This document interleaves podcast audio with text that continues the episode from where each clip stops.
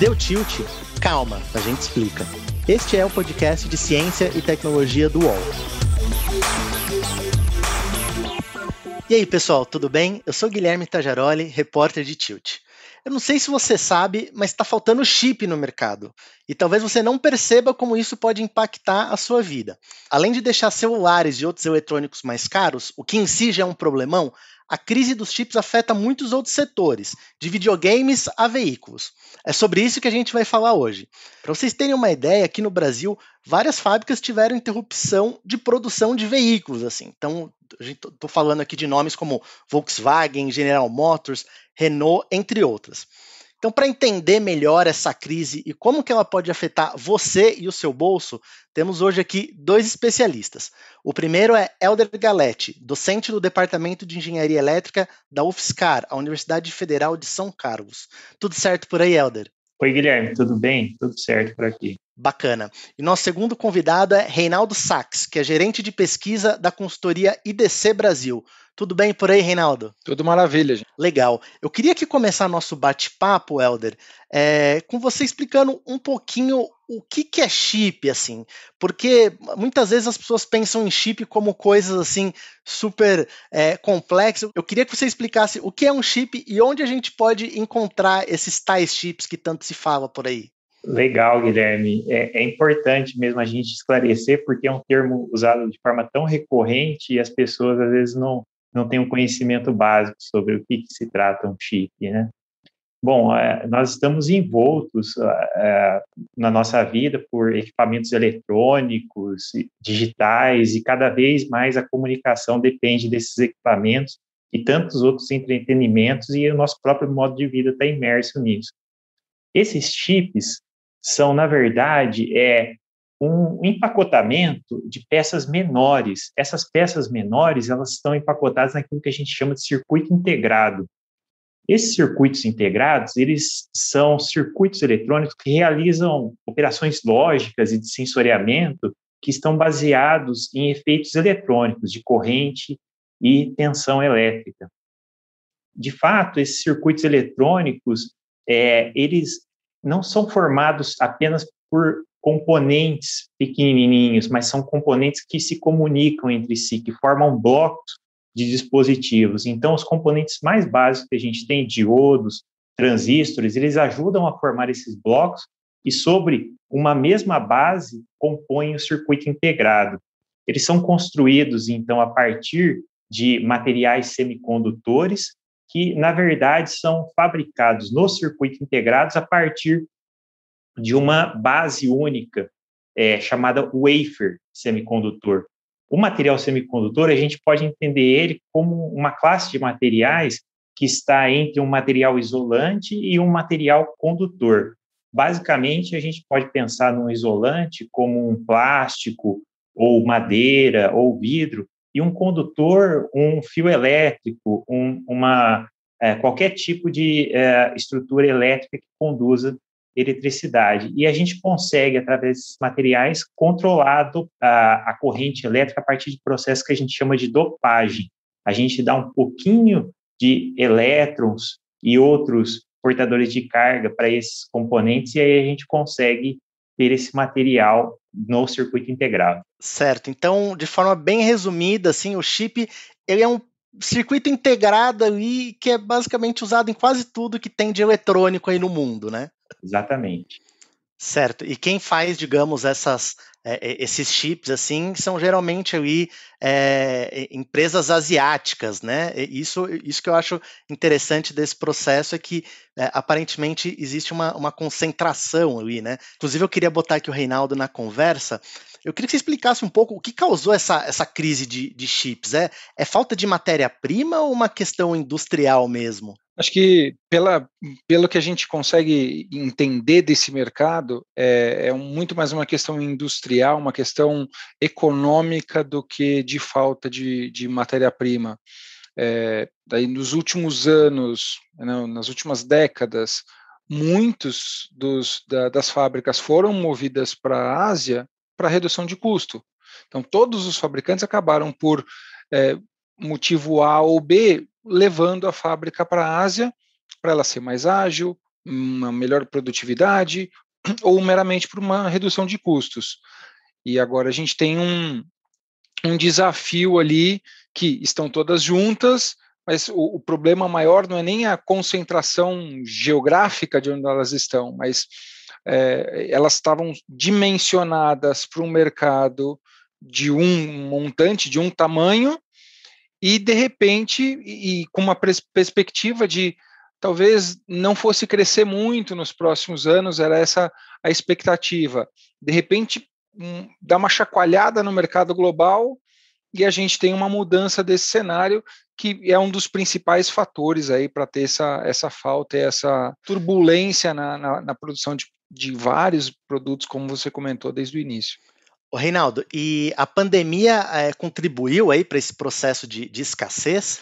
Sem dúvida, é isso que é, eu estava comentando, assim, acho que se a gente fosse olhar lá para 2015, 16, a gente tinha volumes enormes de computadores, de tablets, de celulares sendo vendidos no mundo, mas com uma linha de tendência de diminuição. Né? Era um mercado que. Mercados de computadores. Ah, quem precisa ter já tem um computador. Quem gosta de tablet já tem um tablet. Quem tinha que fazer um boom, que era o mercado chinês, ali até 18, 19, o mercado chinês estava crescendo muito, né, por uma adoção dessa nova tecnologia, principalmente dos smartphones. A partir do momento que esses grandes mercados param de crescer muito, a gente entra numa teoria que é de, de, long tail, né, que ele até cresce, mas a, a taxas menores no longo prazo. E as fábricas de semicondutores globais estavam preparadas para esse mercado, para um mercado que estava estável e em queda. E a gente tem alguns movimentos, como, por exemplo, aqui, e aí trazendo a resposta da, do impacto da pandemia, home office homeschooling, né, computador para trabalhar e para estudar em casa, além do que você tinha na escola ou na, na faculdade, é, mais de um computador por casa, a gente tem, óbvio, no Brasil, sérios problemas é, socioeconômicos aí, mas a maior parte das casas está demandando um, pelo menos um segundo computador. Né? Então, não vou entrar nessa. Se a gente entrar nessa parte do socioeconômico, a gente não sai daqui hoje, mas acho que a questão é, olhando para a demanda, a gente precisa ter mais de um computador por residência. E isso ocorreu praticamente no mundo todo.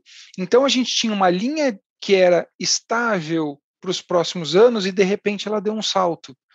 E isso para celulares, por causa mais até do 5G, eh, os computadores e dos tablets em decorrência da pandemia, de um novo momento de uso, e a gente tem, é, uma, quando se tinha esse mercado estável global, e com o adendo da, da transformação digital, que todo mundo é tecnológico, então, mais chips para os carros, para os tratores, para as geladeiras, para os televisores, para tantos outros produtos, e a gente tinha aquela mesma capacidade produtiva. Quando você tem uma grande elevação de consumo rapidamente, ou seja, em seis meses, nove meses, o mundo cresceu absurdamente na, na demanda, as fábricas não estão dando conta. Reinaldo, eu queria já emendar aqui duas perguntas em uma, assim.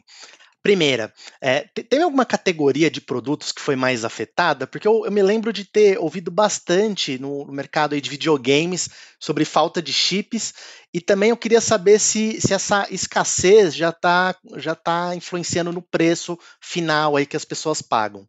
Se a gente for olhar as categorias é, medidas aqui, a gente pode apontar que computadores estão afetados, os tablets estão afetados, os smartphones estão afetados, não tanto em falta de produto, mas o fabricante acaba escolhendo, não, eu vou priorizar essa linha e não aquela.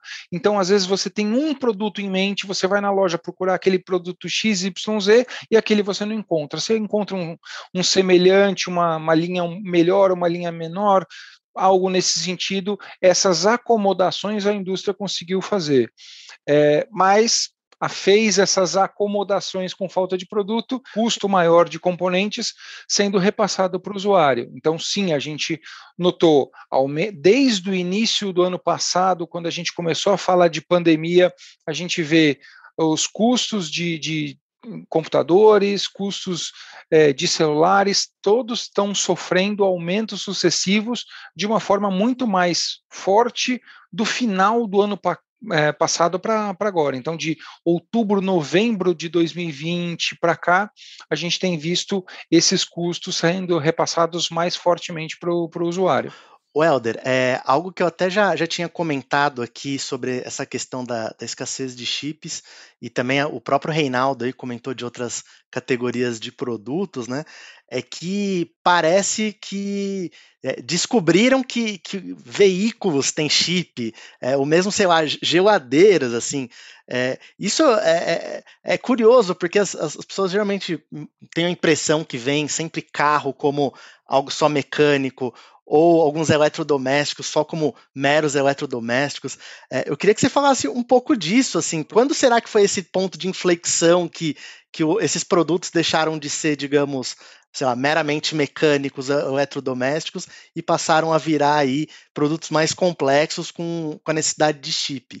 É interessante essa pergunta, Guilherme, porque o que acontece? A maioria uh, das pessoas, como não está envolvida nesse processo é, tão tecnológico e, de tantas inovações assim, acaba se utilizando dos produtos no seu dia a dia sem saber exatamente a origem das coisas ou como que as coisas são feitas no nível uh, mais fundamental. E, e, é um pouco parecido com uma, uh, uma pesquisa que já foi feita em um país altamente industrializado alguns anos atrás, perguntava para as pessoas de onde veio, de onde vem o leite em caixa, é, integral, né? As pessoas responderam das caixinhas, né? E não pensaram em responder das vacas.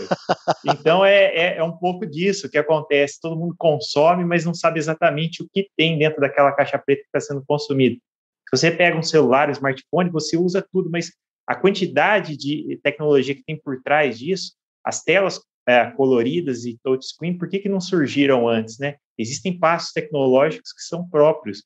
Então, tanto os carros quanto aqueles produtos mais, digamos, com valor agregado maior e que são mais, cada vez mais demandados para comunicação, para interação, para entretenimento, você vê o efeito, mas a causa daquilo tudo está no nível microscópico que justamente as pessoas não percebem. E esses incrementos de inovação vão acontecendo e as pessoas vão usufruindo disso. Só que exatamente quando ocorre isso daí, se a gente pensar no campo da eletrônica, foi a partir da década de 50 e 60 que o campo da eletrônica começou a crescer.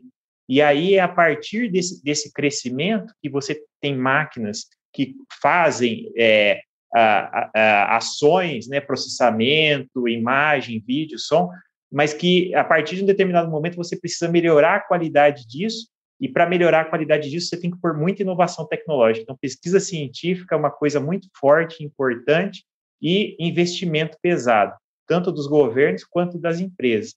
E aí, carro é a mesma coisa. Antigamente, quando se pensava em carros, pensava numa mão suja de graxa, numa oficina com algumas ferramentas, e hoje em dia você vê que uma oficina de carros, se você não tiver alguns equipamentos eletrônicos ali para fazer um scan, sobre uh, os sensores do carro, sobre tudo que está acontecendo ali, é muito difícil. Então, tudo isso está incluso no nosso dia a dia, desde a, das imagens, som e todo entretenimento que a gente vive, até as facilidades próprias da, da nossa casa, seja o computador, a televisão ou qualquer outro produto, né? Mesmo os produtos que não têm embutido em si esse, esses chips semicondutores, eles de alguma forma para serem fabricados utilizaram uh, tecnologias por trás disso na indústria, né? Então, é um processo, digamos, em escala temporal relativamente uh, recente, se a gente pensar, não tem mais que 70 anos, mas que é, vai muito desse investimento em inovação. Deu tilt e volta já.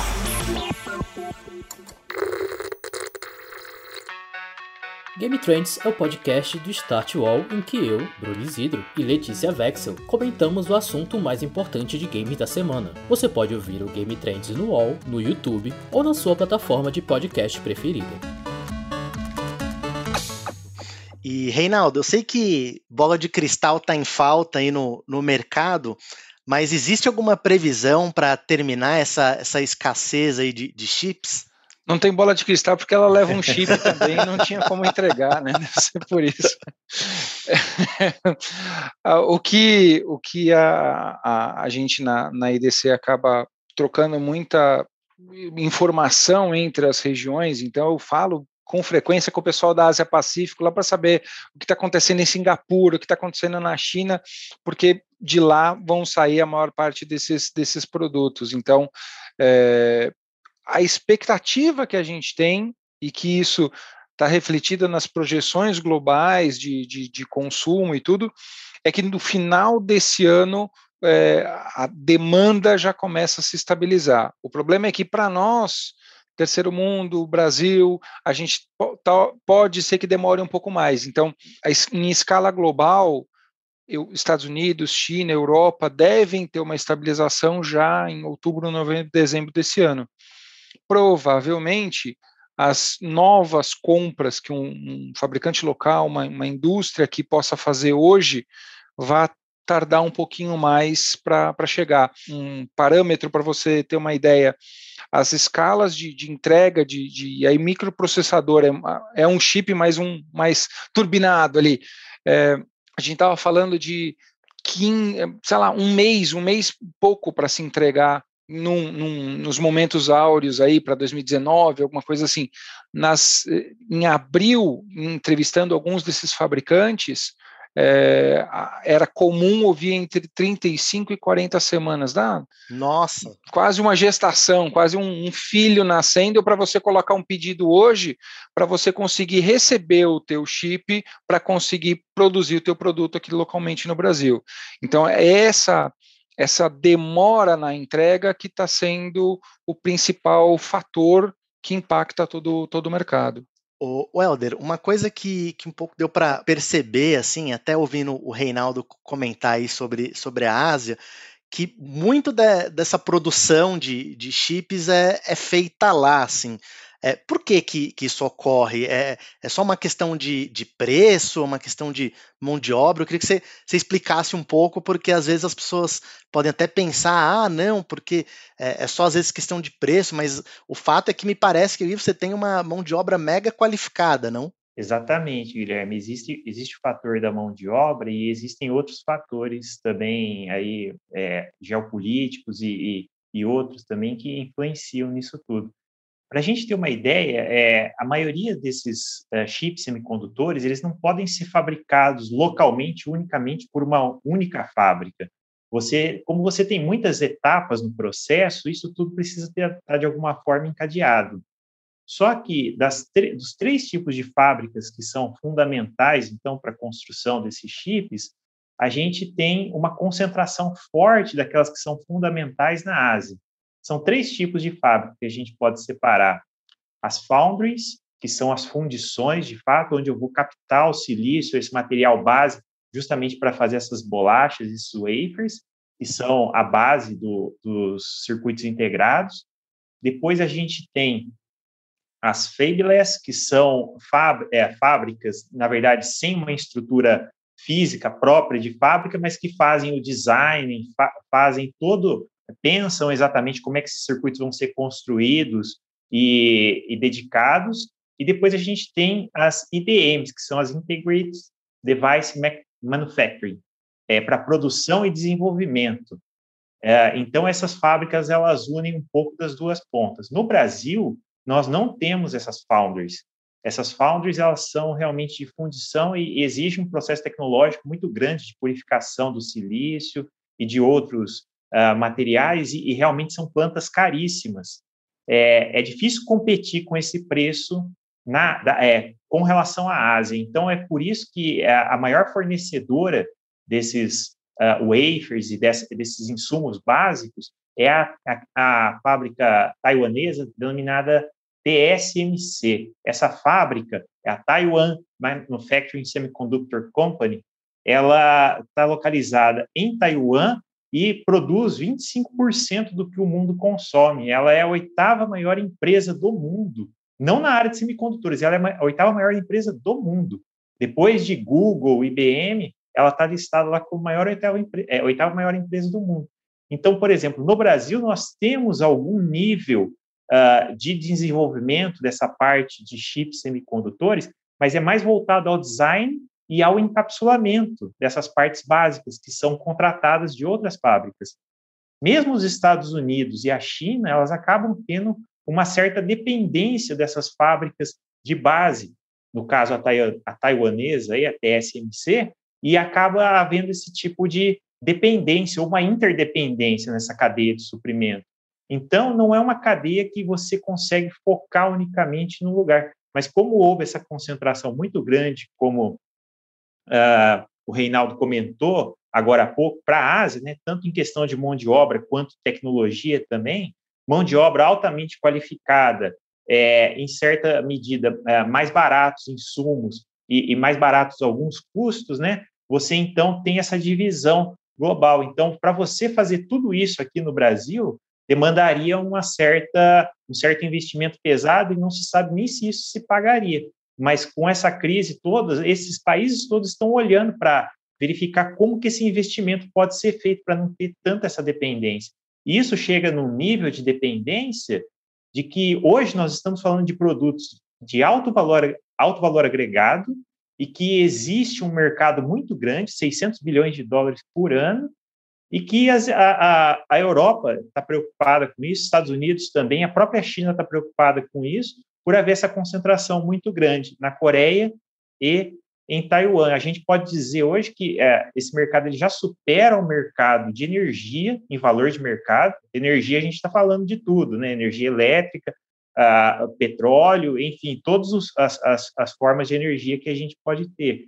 E a gente pode dizer que essa crise que a gente está passando hoje, se certos problemas geopolíticos aí também não se resolverem, vai acabar culminando como a crise do petróleo, lá na década de 70, né? justamente porque você tem essa concentração muito grande. A, a, a Taiwan hoje está para a Arábia Saudita é, na década de 70. Né? A Arábia Saudita, forte fornecedor de petróleo, e Taiwan está no, no centro dessa dessa confusão, ainda mais que existe um problema político muito grande entre China e Estados Unidos para controlar Taiwan ali, né? Então é realmente muito difícil.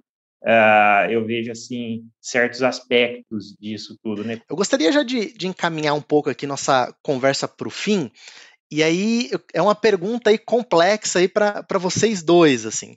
O, o, Brasil teria capacidade de, de entrar nessa cadeia produtiva, assim? E o que seria necessário? Queria começar por você aí, Reinaldo, que você desse seu pitaco aí. Olha, não é uma, não é uma resposta fácil. A pergunta é super interessante. Acho que muitos de nós já Uh, já nos fizemos essa pergunta como país, eu acho que esse é, é um ponto é, tem na mesma ideia de, um, de uma, de uma eh, visão geopolítica, a gente tem que imaginar onde que isso poderia ser, ser implementado por todo esse ecossistema, até que o Helder comentou.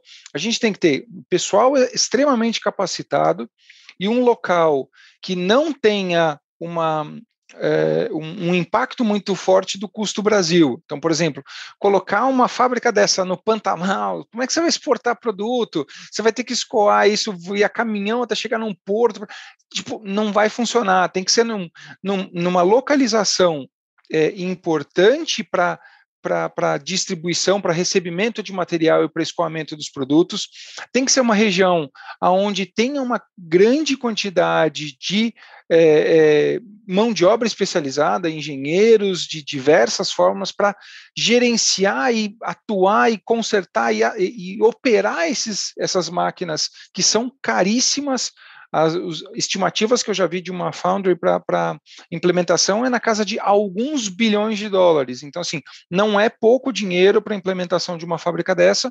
Então, cada material, cada, cada equipamento para transformar esse design na, e aí, desculpa, Helder, a, a, visão simplista, a impressão no silício, que não é uma impressão, a gente sabe que não é isso, mas é, acho que é, é essa tra trazer do design para a realidade é, precisa de uma, um material humano muito qualificado, que normalmente na Ásia tem mais. Aqui a gente precisa também ter esse lado, e aí a gente entra naquelas discussões que para Brasil a gente vai ficar uns 15 dias conversando aqui só para é, incentivar a educação e, e, mais engenheiros que a gente precisa para o nosso país. Eu acho que tem, tem, tem essa parte de, de é, é, ter escala para a produção, então eu imagino que ela tem que estar num local onde possa atender, por exemplo, um mercado americano, um, ou a própria América Latina, e mesmo assim, eu acho que dependeria de mais mercado para você é, conseguir ter os, o, o, dinheiro, né, o payback dessa, desse investimento,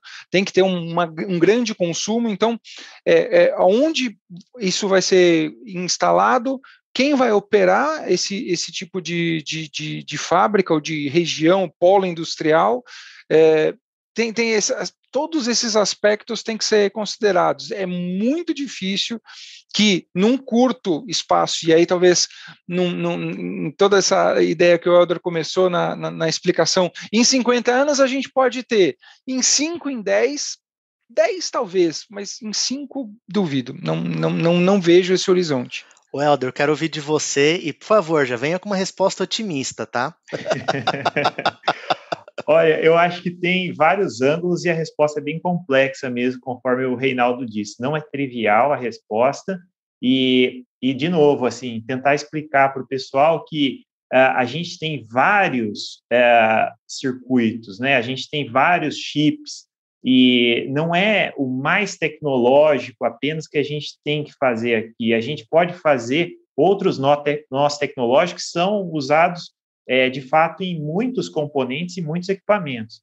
Então, só para dar um exemplo, a gente tem a Ceitec aqui no Brasil, que é uma empresa governamental, foi criada justamente para dar esse encadeamento entre a pesquisa e o desenvolvimento na universidade, nos institutos de pesquisa, a empresa que tivesse capacidade industrial de produzir algo também para uh, se nacionalizar e a sociedade que consome. E esse elo tem sido quebrado agora com essa liquidação que é, vai ser feita pelo governo federal, justamente porque o governo tem uma visão assim, olha, a empresa não dá lucro, então nós temos que vendê-la. Então, existe um problema muito sério aí, justamente porque ela permite a criação de tecnologia nacional em outros nós tecnológicos. A própria tecnologia do 5G está dentro do nó tecnológico que ela opera ali, que é da ordem de 600 nanômetros. Então, ela teria a capacidade de uma pequena rea readaptação, permitir que o país também tivesse mais independência em algumas frentes. Então, eu acho que essa, essa visão, realmente, a gente precisa investir muito em tecnologia, é, a começar pela educação. Se você não tem pessoas bem formadas, você não consegue é, ter essa independência. E se a gente ficar vendendo só produto para o exterior de baixo valor agregado, consumindo, importando produto de alto valor agregado, a gente sempre vai ficar com essa balança negativa aí.